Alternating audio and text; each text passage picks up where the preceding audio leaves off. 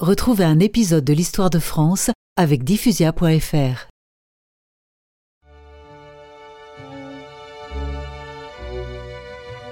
Et Henri doit répondre très vite à une question, celle de son mariage. Au combat, je préférerais toujours la conciliation. Dites à la reine-mère Catherine de Médicis et au roi Charles IX que j'accepte leur offre. J'épouserai Marguerite de Valois.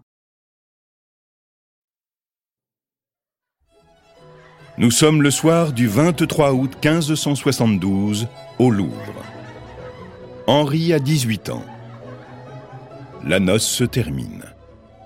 Pour l'occasion, de nombreux chefs protestants sont montés à Paris.